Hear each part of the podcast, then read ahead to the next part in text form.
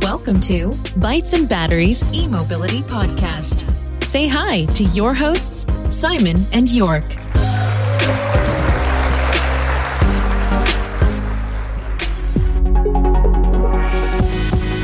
Der Bytes and Batteries Podcast wird dir präsentiert von den Klickleuten, deiner Online-Marketing-Agentur für E-Mobility.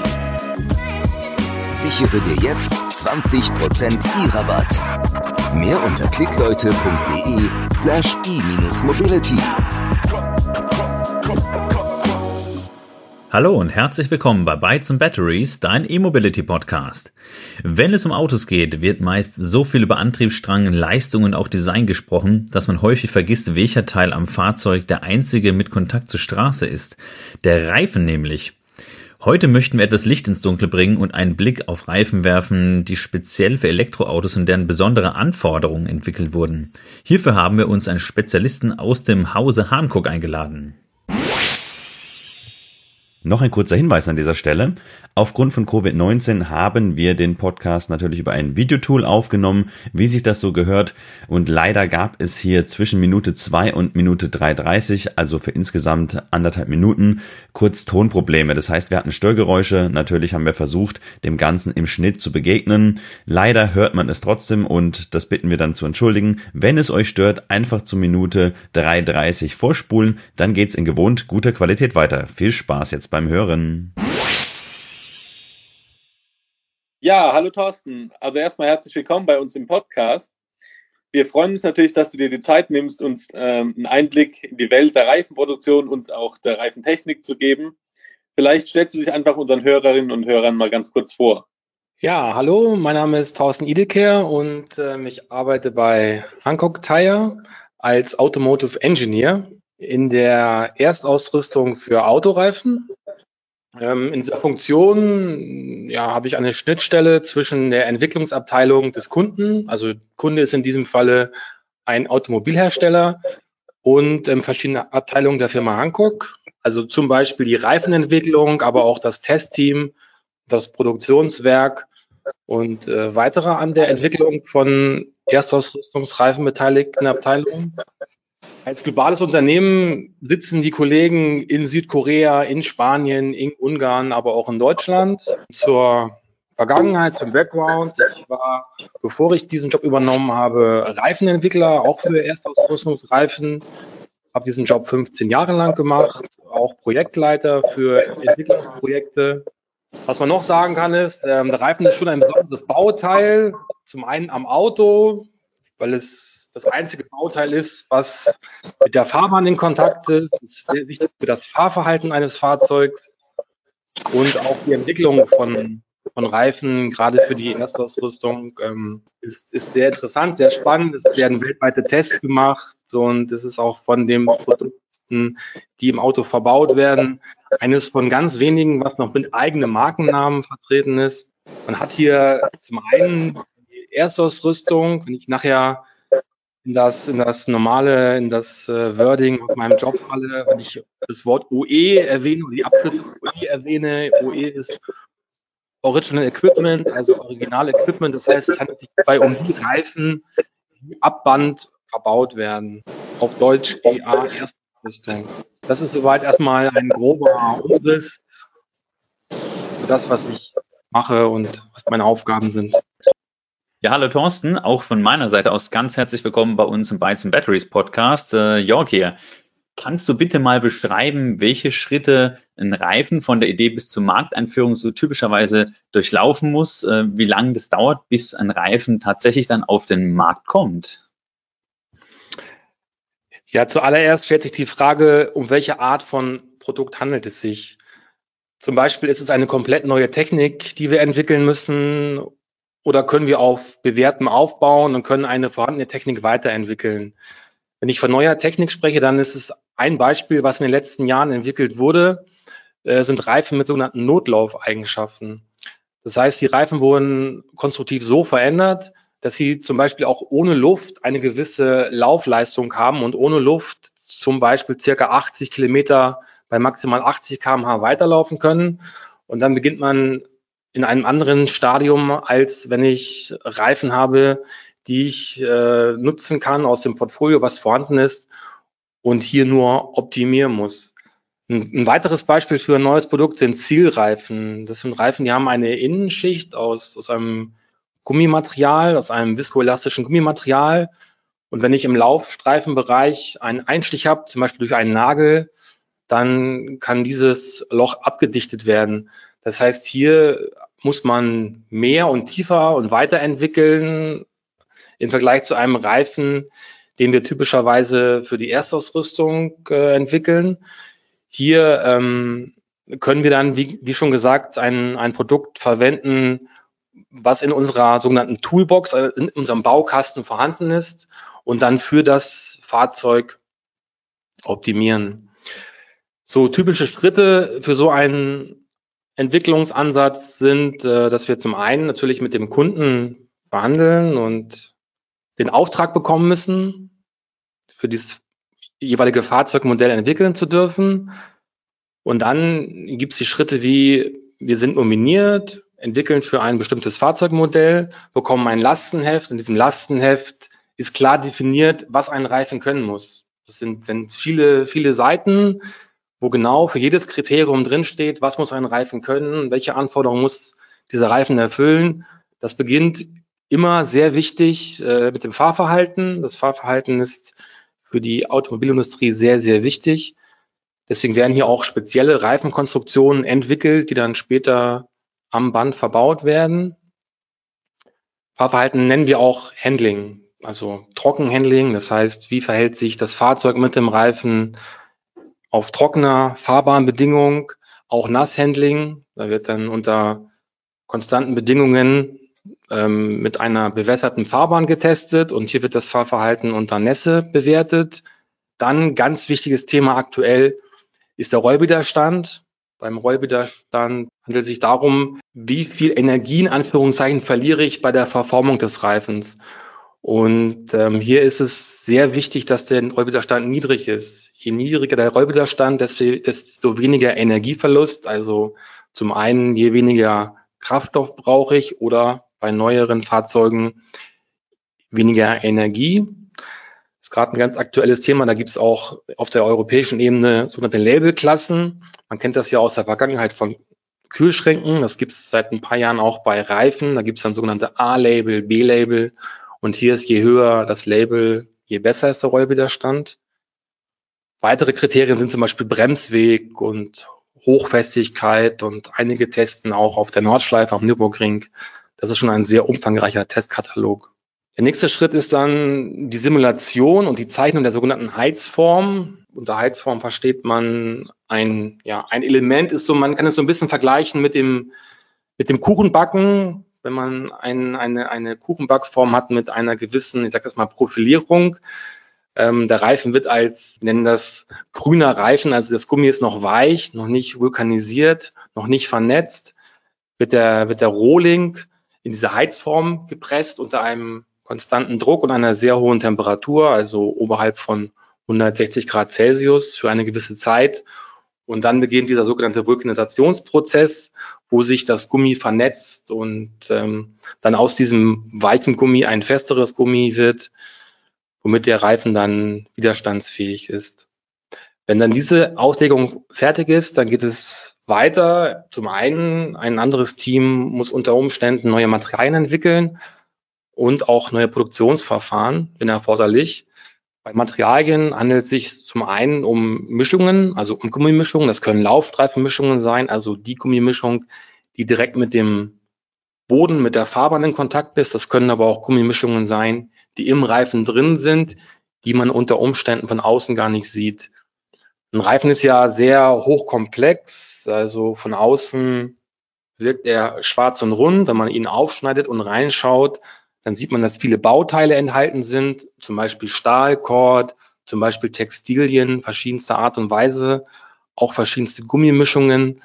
Von daher ist es unter Umständen erforderlich, dass hier ganz neue Materialien und ganz neue Mischungen entwickelt werden und unter Umständen auch ein neues Produktionsverfahren, wie vorhin schon erwähnt, wenn man denn zum Beispiel eine eine Innenschicht einbringen möchte, um diesen sogenannten Sealant-Effekt, also wenn das sich ein möglicher Einstich eines Nagels selbst abdichtet, äh, einbauen möchte, dann ist dafür zum Beispiel ein neues Produktionsverfahren notwendig, was dann auch realisiert werden muss.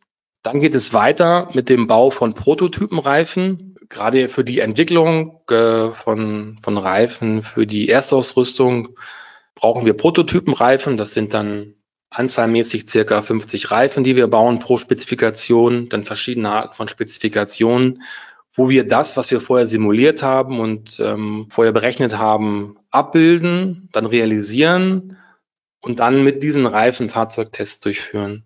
Das sind Fahrzeugtests, wie vorhin schon beschrieben, zum einen Handling, aber auch die, die Laufleistung zu prüfen, also wie viel Kilometer kann ich mit diesem Reifen fahren und andere Tests auf dem Fahrzeug.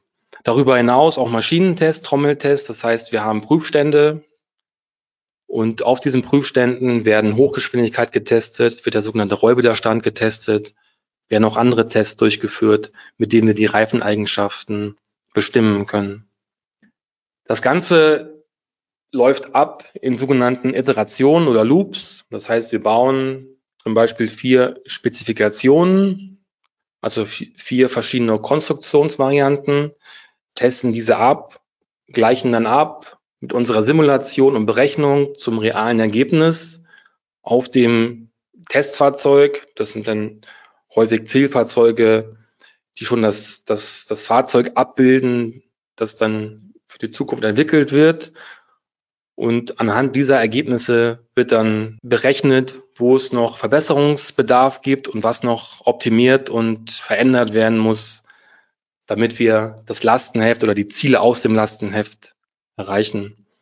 Was man generell sagen kann, ist, ähm, an dieser ganzen Entwicklungs Prozedur sind viele Expertenteams beteiligt und wie ich vorhin schon erwähnt habe, bei uns auf der ganzen Welt verteilt.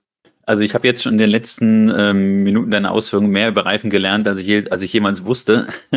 ich denke, da kann ich auch für den, äh, für den Simon sprechen. Also wirklich super interessant. Was ich jetzt auch mitgenommen habe, ist, dass es wahrscheinlich auch gar nicht so einfach ist, zwischen den Teams zusammenzuarbeiten, weil da ja äh, global, hast du ja auch gesagt, echt viele Spezialisten an einem Produkt arbeiten, das natürlich aus, aus ganz, ganz vielen, ähm, ich nenne es mal, ja, Schichten oder Ebenen, Einzelteilen und ähm, Spezialmaterialien besteht, ähm, sich dann da abzustimmen, dass am Schluss ein fertiges Produkt rauskommt und andererseits, dass ihr wahrscheinlich auch anders vorgeht, als wir das jetzt erwartet haben, dass man sagt, ah ja, ähm, ich bin jetzt ein Reifenhersteller und ich äh, entwickle jetzt mal einen Reifen, werfe den auf den Markt und guck mal, ob der jetzt ankommt oder nicht und schau mal, was denn da so äh, der, der Trend sein könnte oder welche Fahrzeuge es brauchen, sondern wenn ich dich richtig verstanden habe, macht er vor allem Auftragsarbeiten. Das heißt, es kommt ein neues Fahrzeug raus. Ihr seid der Erstausrüster. Das Fahrzeug hat bestimmte Eigenschaften und dadurch auch Anforderungen. Und auf diese Anforderungen hin entwickelt ihr quasi die Produkte. Oder das ist wahrscheinlich schon so die Hauptarbeit. Das ist für meinen Bereich, in dem ich arbeite, ist das wirklich das A und O.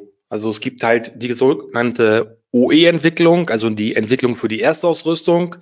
Das ist ein, ein sehr großer Bereich und das sind sehr große Teams, die da spezielle Reifen entwickeln, die, ich sag, ganz gerne tailor-made sind, also optimiert auf das jeweilige Fahrzeug. Und das sind auch oft die Treiber. Das sind dann sehr hohe Anforderungen und da gibt es dann auch verschiedenste Hersteller, die verschiedenste Prioritäten setzen. Und hier muss man sich dann mit den, ja, mit den Anforderungen auseinandersetzen und muss ähm, einen Weg finden, die zu erfüllen. Der zweite Bereich, das geht dann unter Umständen mehr in die Richtung, die du dir vorgestellt hast, ist die Entwicklung für den Ersatzmarkt. Das, das Besondere an Reifen ist ja auch, dass es zum einen ein Produkt ist, was für die Autoindustrie entwickelt wird, zum anderen aber auch ein Produkt ist, was der Endkunde direkt kaufen kann. Und der Endkunde, der kauft dann, wenn es jetzt nicht Reifen sind, die speziell für ein Fahrzeug entwickelt wurden, der kauft dann Reifen, die für den Ersatzmarkt entwickelt wurden. Hier ist die Vorgehensweise eine etwas andere, da es hier nicht den, den Kunden gibt, der Vorgaben macht, sondern hier werden intern Vorgaben vorgegeben. Was möchten wir erfüllen? Zum Beispiel, was soll das Ziel sein in Richtung ähm, Rollwiderstand, in Richtung Nasshaftung, welches Profil möchten wir für welches Fahrzeugsegment entwickeln. Da gibt es dann interne Vorgaben, wonach Reifen für diesen Bereich entwickelt wurden. Ja, also auch von mir vielen Dank. Ähm, ja, ich kann Jörg nur äh, bestätigen. Ich glaube, ich habe, wir haben beide noch nie so viel über Reifenherstellung äh, gelernt. Hankook stattet ja den, ähm, den neuen Porsche Taycan mit seinem eigens entwickelten Reifen, äh, E-Autoreifen Ventus S1 Evo 3 aus. Und der, der Porsche Taycan ist ja ein Auto, was in Sachen Ladeleistung, Performance fast alle anderen EVs hinter sich lässt. Da habt ihr euch ja eine richtig fette Herausforderung rausgesucht, sage ich mal. Was unterscheidet denn jetzt einen normalen Reifen von einem Reifen für Elektrofahrzeug? Und jetzt kannst du vielleicht auch kurz äh, berichten, wie es mit der Zusammenarbeit mit Porsche äh, zustande gekommen ist. Also das Besondere an diesem Reifen fängt schon beim Namen an. Du hast ja gerade gesagt, Ventus S1 Evo 3 und dann noch der Zusatz EV. EV heißt Electric Vehicle, also die Abkürzung für Electric Vehicle. Wir haben hier ein eigenes Profil entwickelt, das wir für die elektrischen Fahrzeuge verwenden. Und ähm, dann halt zur Zusammenarbeit mit Porsche. Erstmal war notwendig, gerade für dieses Fahrzeug, was ja ein, ein Fahrzeug für ein neues Segment ist, ähm, war es wichtig, dass wir vorher schon eine Zusammenarbeit hatten. Es gab vorher schon Projekte, die gemeinsam entwickelt wurden für andere Baureihen und das war die Grundlage, auch bei diesem Fahrzeugmodell entwickeln zu dürfen.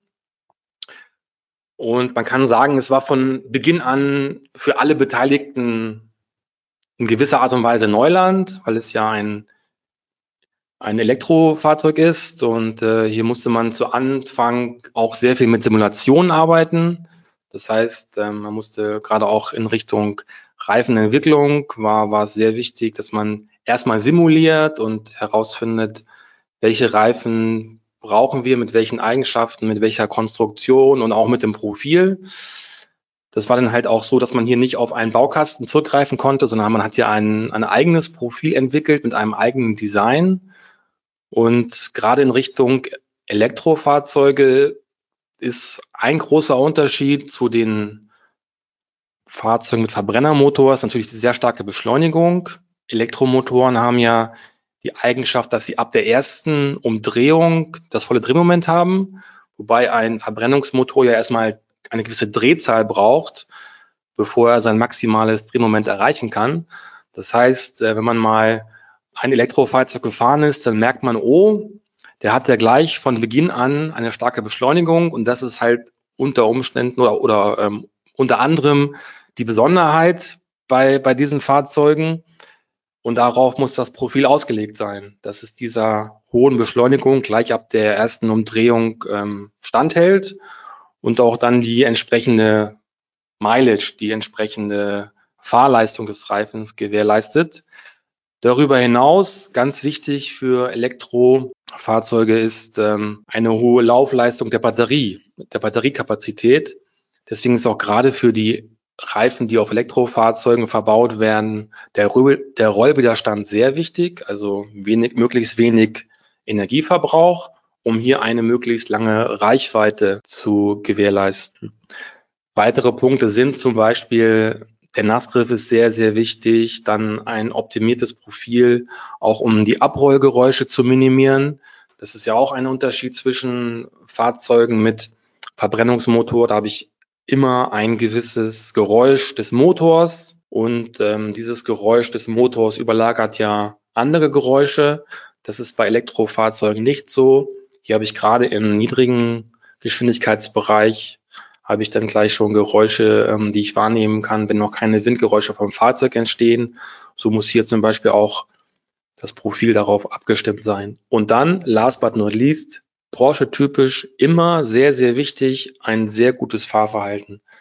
Das heißt, ähm, jeder Reifen, der auf einem Porsche-Fahrzeug verbaut wird, muss hier das Anforderungsniveau von Porsche erfüllen und das ist dann final das sehr, sehr Wichtige.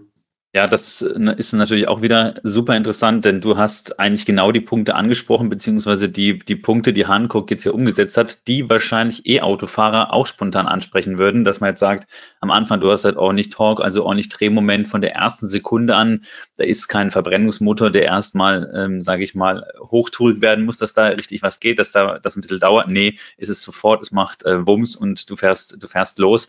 Und das ist ja schon bei einer Renault Zoe der Fall oder beim E-Golf. Also wir haben ja auch einen E-Golf zum Beispiel, da, da drehen die Reifen ganz gern mal durch. keine Sorge, wir haben keine Anguckreifen drauf. Aber da haben wir es nicht, nicht so ganz im Griff irgendwie. Und bei einem Porsche Taycan, also das ist ja, sage ich mal, äh, einer der schwierigsten Aufgaben, die man sich da vorstellen kann, hier die Performance auf die Straße zu bringen. Und Porsche ist ja dann auch, auch der, der Kunde, sage ich mal, oder das Auto, das dann, ja, Fahrzeug, das dann von euch erst ausgerüstet wird. Und äh, da ist die Herausforderung wahrscheinlich, wahrscheinlich nochmal besonders hoch. Also wirklich ähm, genau die Punkte angesprochen, die einen jetzt interessieren. Und dann auch ganz spannend fand ich jetzt auch, wie gesagt, diese, diese Laufruhe, die da, die dann natürlich wichtig ist, weil man doch wenig hört. Und auch da muss ich jetzt zum Beispiel mal bei uns den BMW i3, den wir noch fahren, herausstellen, ähm, der so einigermaßen gut gedämmt ist, der auch keine Handkuhreifen drauf hat. Aber der, der, wo man merkt, da habe ich ein bisschen an den Reifen gespart und ähm, irgendwie ist es doch immer zu hören, dass, dass, dass eine Geräuschkulisse da ist ähm, von dem Rollwiderstand, äh, die eigentlich besser sein müsste. Und ähm, genau die Punkte habt ihr jetzt hier direkt aufgegriffen in der, in der Entwicklung. Also echt spannend. Ähm, bleiben wir mal bei voll elektrischen Sportwagen. Ähm, Hankook konnte ja ein groß angelegtes Ausschreibungsverfahren für sich entscheiden, ähm, so wie wir jetzt gelesen haben, der Vorbereitung für den Podcast und äh, ist dann auch zukünftig Reifenpartner der ABB 4 Formula E World Championship. Für uns besonders spannend, da wir ja in einer der letzten Folgen auch über die Formel E gesprochen haben oder die Folge der Formel E gewidmet haben. Welche Anforderungen werden denn an Reifenentwicklungen für die Formel E-Rennwagen gestellt ähm, und welche Rolle spielt es dabei, dass die Rennwagen hier elektrisch unterwegs sind? Ich nehme an, es ist ähnlich wie beim Taycan, aber da wird ja nochmal eine ganze Schippe an Leistung draufgelegt, oder? Mhm. Also zum einen kann man damit starten, dass ja die Firma Hankook in verschiedensten Rennserien schon Reifen, ich, ich nenne es jetzt mal Reifenlieferant ist, also Reifen entwickelt für verschiedenste Rennserien. Ich durfte zum Beispiel im letzten Jahr auch ähm, an, der, an einem Rennen der DTM teilnehmen. Es ist ja auch schon eine ganz besondere Atmosphäre und man merkt ja auch dann in der sogenannten alten Welt, der, der Rennserien. Wenn ich jetzt über alte Welt spreche, dann meine ich jetzt noch mit dem normalen Motor. Ist ja eine gewisse Geräuschkulisse und ein gewisses, ähm, ja, gewisses Drumherum. Das ist natürlich dann in Zukunft bei einer Serie, die mit Elektrofahrzeugen fährt, anders. Für uns auch in der Art und Weise neu. Start der Partnerschaft ist ab der Saison äh, 2022, 2023. Es gab hier schon eine Veröffentlichung in der Presse, deswegen, also es gab eine Pressemitteilung, wo darüber berichtet wird, dass Hancock hier ähm, das Ausschreibungsverfahren für sich entscheiden konnte. Ja, wie geht's weiter? Also zum einen natürlich mit der Entwicklung der Reifen, dann für diese Saison 2022, 2023. Hier gibt's ein eigenes Motorsportteam, was diese sehr besonderen Reifen für Rennwagen entwickelt. Generell kann man sagen, ähm, in dieser Serie ja, gibt's andere Themenschwerpunkte. Also ein Themenschwerpunkt ist natürlich Nachhaltigkeit und ähm, das ist dann auch ähm, der, der Schwenk in diese Richtung. Details kann man zum jetzigen Zeitpunkt in der Tiefe noch nicht sagen. Da bitte ich dann einfach ähm, etwas Geduld zu haben und dann wenn es dann soweit ist, äh, nochmal nachzufragen. Alles klar, genau den Artikel, den du angesprochen hast, den haben wir einfach vorher gesehen. Da haben wir gedacht, die Frage müssen wir natürlich mal einwerfen. Wir wissen, dass ihr auch im Motorsport ja an vielen Stellen vertreten seid. Und jetzt dann kommt auch noch die Formel E, die uns natürlich besonders interessiert. Das fanden wir natürlich einfach äh, total catchy und mussten das Thema hier nochmal einwerfen. Vielleicht darf ich nochmal eine spontane Frage so zum Thema Motorsport stellen. Ich, ich gucke auch ziemlich gerne Rallye. Zum Beispiel bin großer Ken Block Fan und jetzt mal eine Frage an dich ähm, als Profi wie sieht es denn eigentlich aus, zum Beispiel jetzt, wenn du jetzt irgendwie driftest in einer Rallye? Ich kann mir manchmal gar nicht vorstellen, wenn ich irgendwelche Videos anschaue in dem Bereich, wie, wie denn die Reifen diese Belastung da aushalten, dass dein Reifen nicht, nicht zum Platzen kommt. Kannst du mir dazu was sagen, wo wir gerade schon beim Motorsport sind? Mhm. Also was ich halt vorhin ja schon angesprochen habe, ist, ein Reifen ist ja nicht nur schwarz und rund, da ist ja auch sehr viel drin. Und äh, man kann ja einen Reifen schon so auslegen, dass er wirklich mit hochfesten Materialien gebaut wird und dann sehr, sehr robust ist. Also wenn man jetzt den Vergleich Rallye nimmt, da wird dann auch gedriftet. Und ähm, ähnlich kann man es vergleichen mit, mit Reifen, die auf der Nordschleife erprobt werden, am Nürburgring und da sehr viele Runden halten müssen.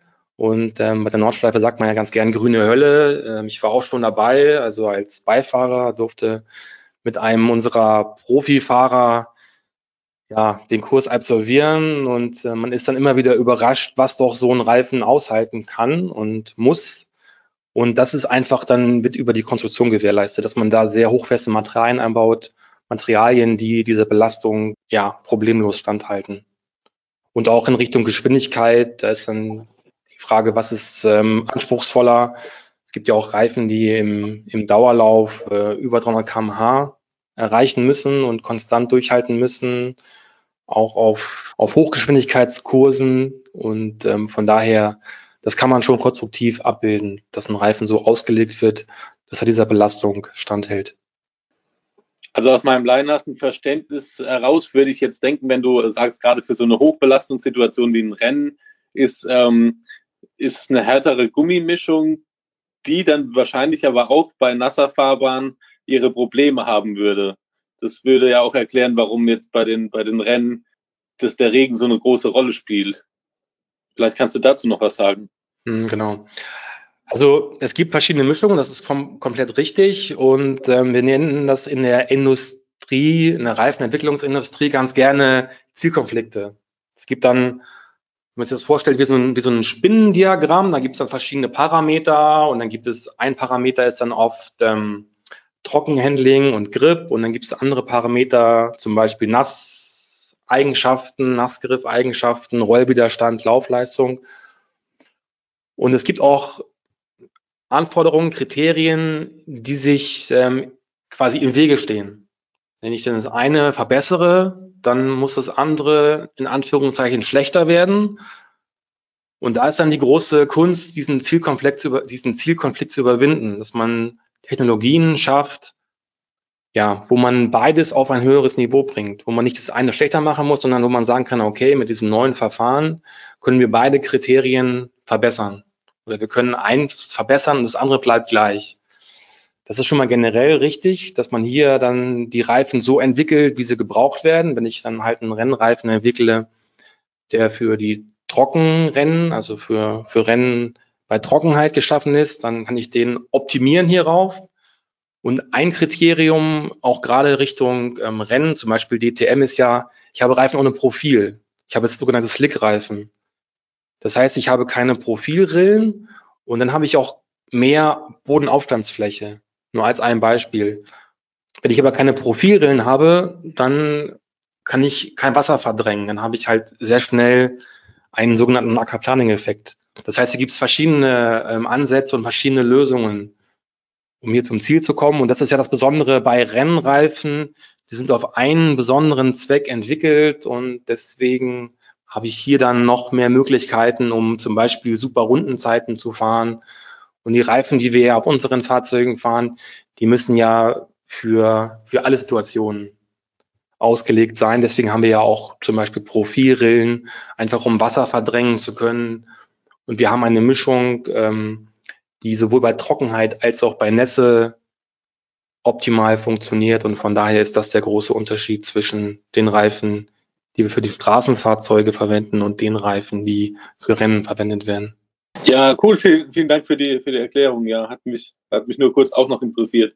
Hancock als weltweit operierender Großkonzern, der sich ja auch immer stärker auf dem Zukunftsfeld Elektromobilität grundsätzlich engagiert. Wie groß, du hast vorhin schon kurz gesagt, aber wie groß ist denn äh, die Relevanz oder welche Rolle spielt denn Nachhaltigkeit und die gesellschaftliche Verantwortung grundsätzlich für euch? wird das von den Kunden auch eingefordert oder wie, wie muss man sich das vorstellen? Wie kommt Hankook da seiner Verantwortung nach?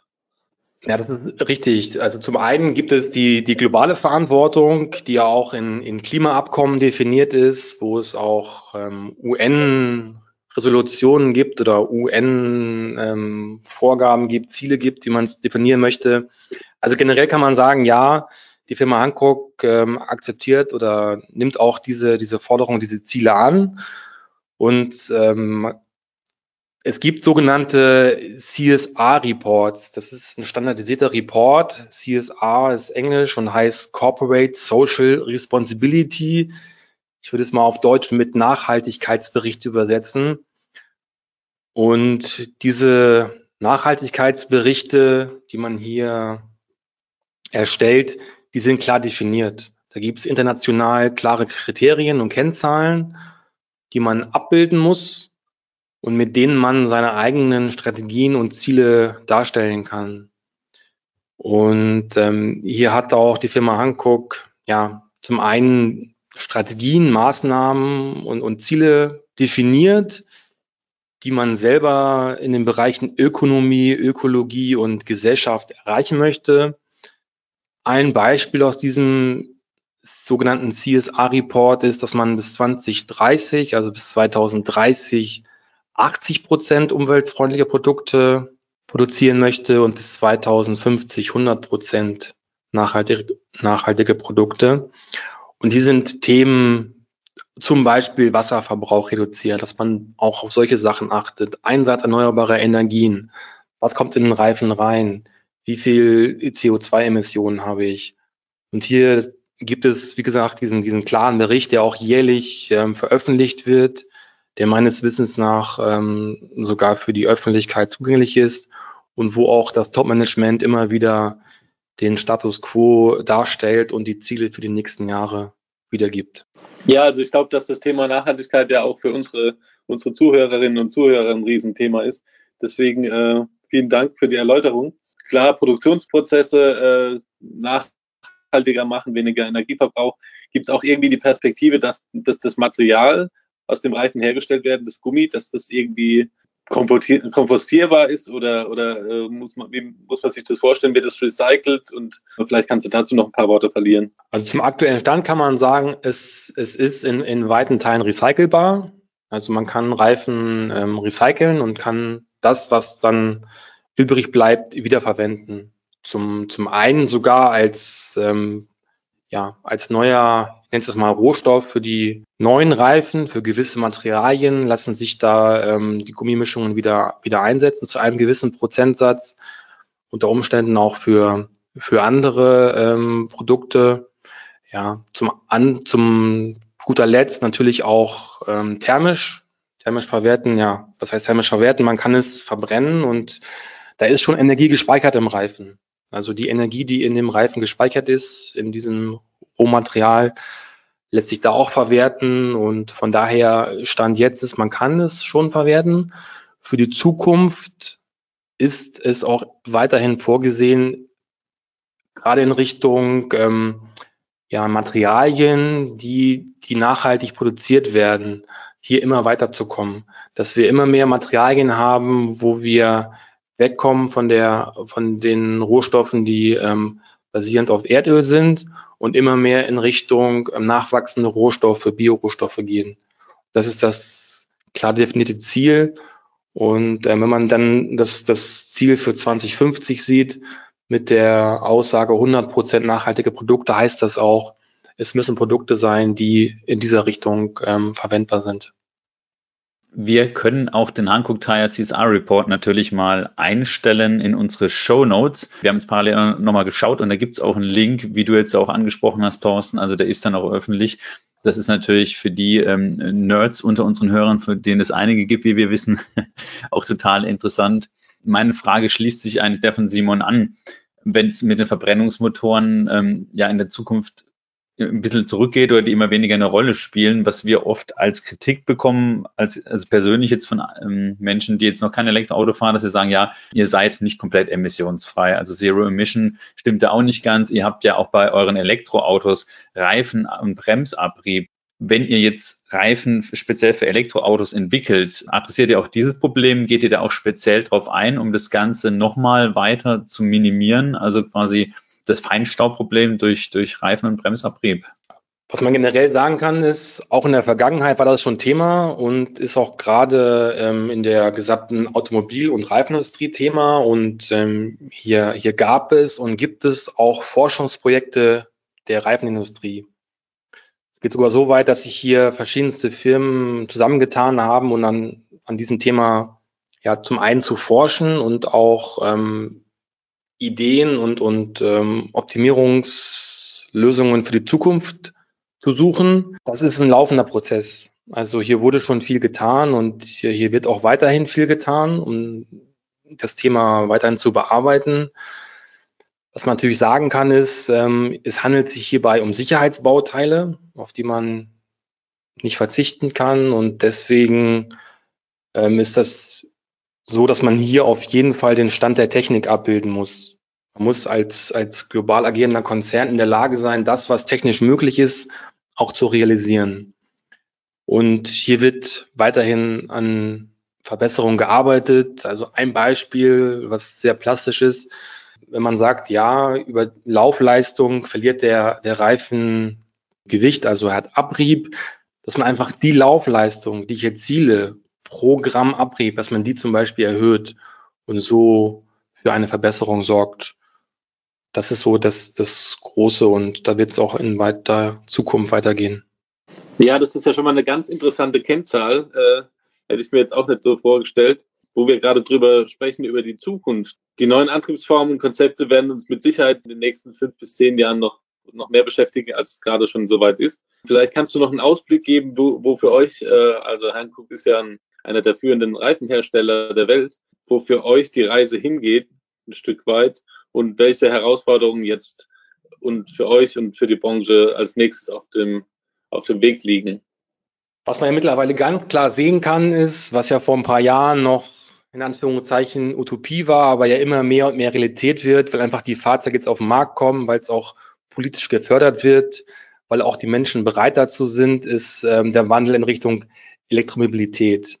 Also das ist das Zukunftsthema und die Fahrzeuge, ähm, die neu entwickelt werden, die in den nächsten Monaten und Jahren auf die Straße kommen, das sind ähm, zum großen Teil Elektrofahrzeuge. Immer mehr Massenhersteller machen mit, beteiligen sich dran und ähm, haben neue Fahrzeuge auf dem Markt. Und die Menschen sind interessiert. Also wer selber schon mal ein E-Fahrzeug gefahren ist, das haben wir ja vorhin auch schon mal angesprochen, der merkt, ja, es macht einfach auch Spaß. Also es ist halt ein anderes Fahren und es macht auch Spaß, gerade die Beschleunigung, gerade die Ruhe. Dann auch gekoppelt mit autonomen Fahren, wo ja die Assistenzsysteme immer intelligenter werden, immer mehr übernehmen können. Ähm, zum Beispiel jetzt schon gibt's ja auf der Autobahn, wenn ich auf der Autobahn fahre, kann ich schon ja meinen Abstandsassistenten einschalten, den Spurhaltassistenten einschalten. Und hier geht's ja auch weiter. Es gibt ja auch schon die ersten Projekte, wo die Fahrzeuge teilautonom fahren können unter gewissen ähm, Bedingungen, unter Versuchsbedingungen. Und das ist ja das Zukunftsthema. Das wird auch weitergehen und ähm, das wird die ganze Industrie weiterhin beeinflussen. Und das sind so, gerade im, im, in der Frage des Wandels sind das so die großen, die großen Punkte. Natürlich kommen dann auch noch so Punkte wie Carsharing und, und andere Varianten mit rein, wo es ja auch gerade für die, für die, für die jüngere Generation immer mehr in, in die Richtung geht, dass viele sagen, ja, ich brauche gar kein eigenes Auto mehr. Ich habe meine App und kann dann äh, mir ein Fahrzeug dann, wenn ich es brauche, ausleihen oder kann auch verschiedenste Verkehrsmittel kombinieren. Und da ist ein einfach ein ganz neues Umdenken.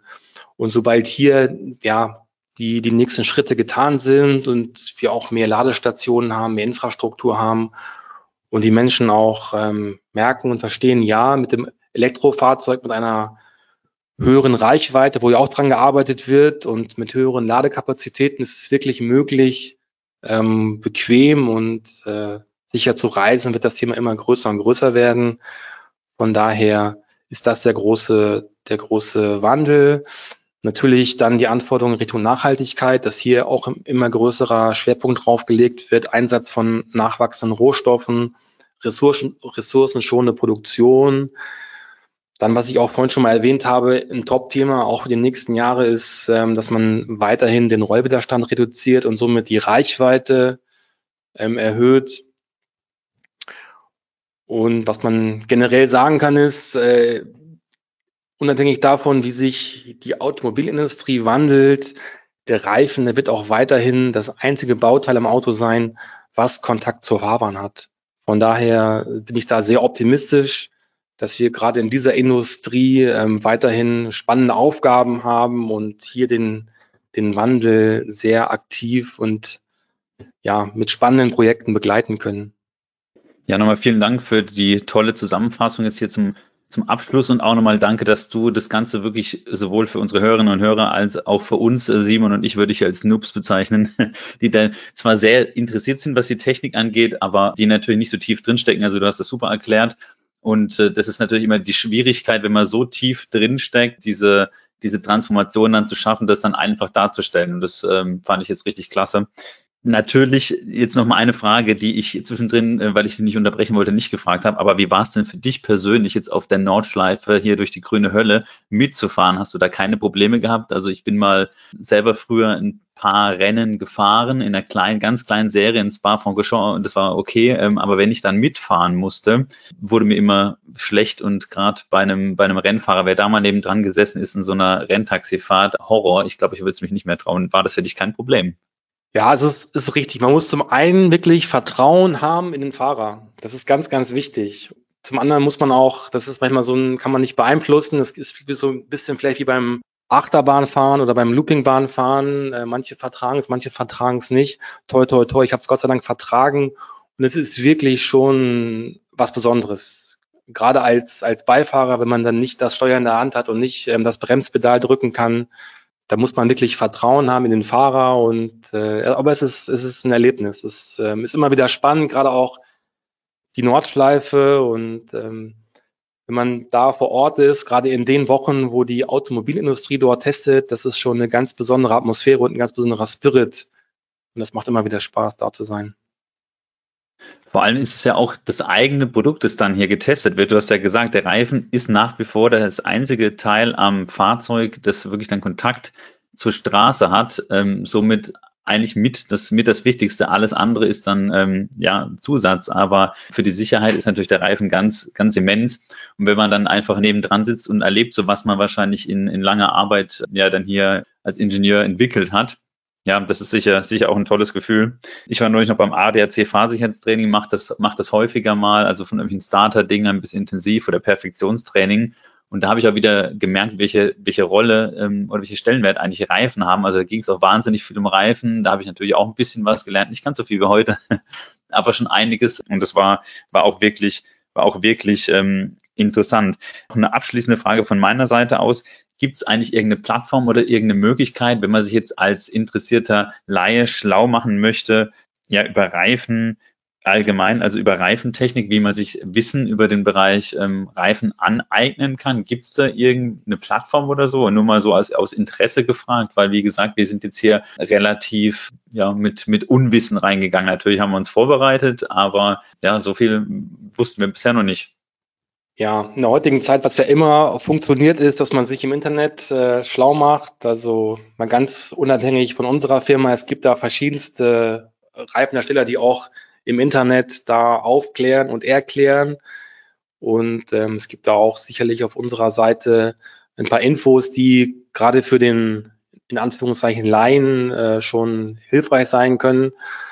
Das, ich nenne es mal Experten-Know-how, das wird dann intern weitervermittelt. Das sind dann ja auch in gewissen Bereichen Sachen, die ähm, geheim sein sollen oder geheim bleiben sollen.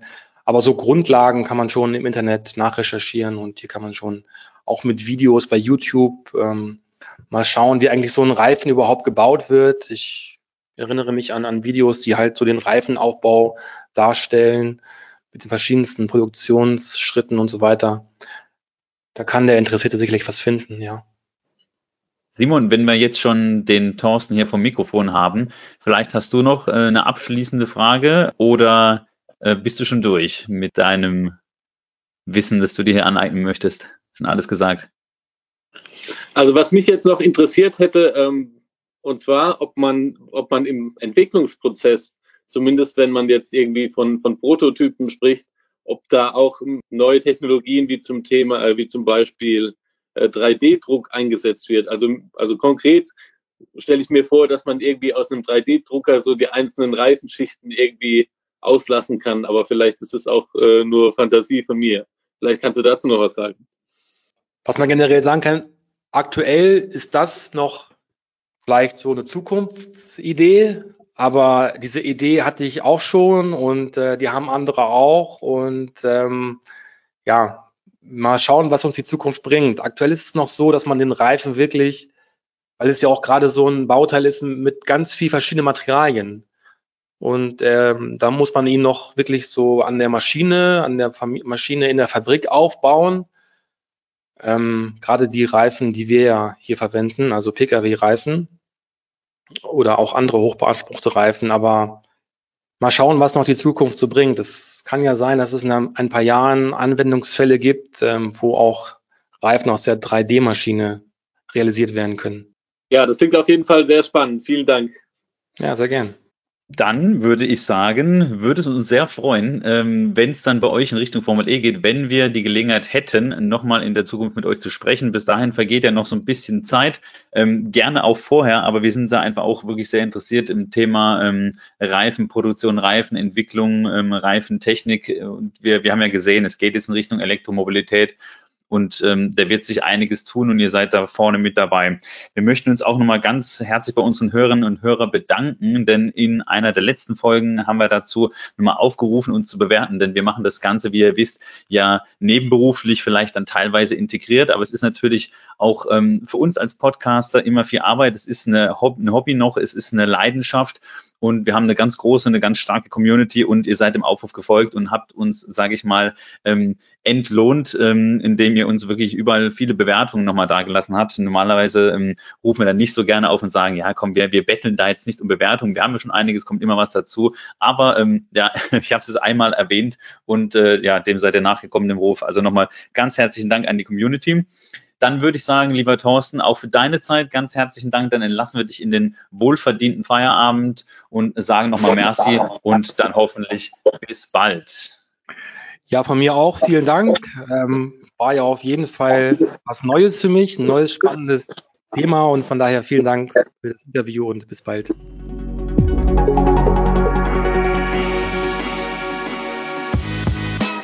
Der Bytes and Batteries Podcast wird dir präsentiert von den Klickleuten, deiner Online-Marketing-Agentur für E-Mobility.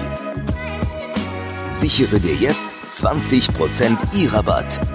Mehr unter klickleute.de slash e-mobility.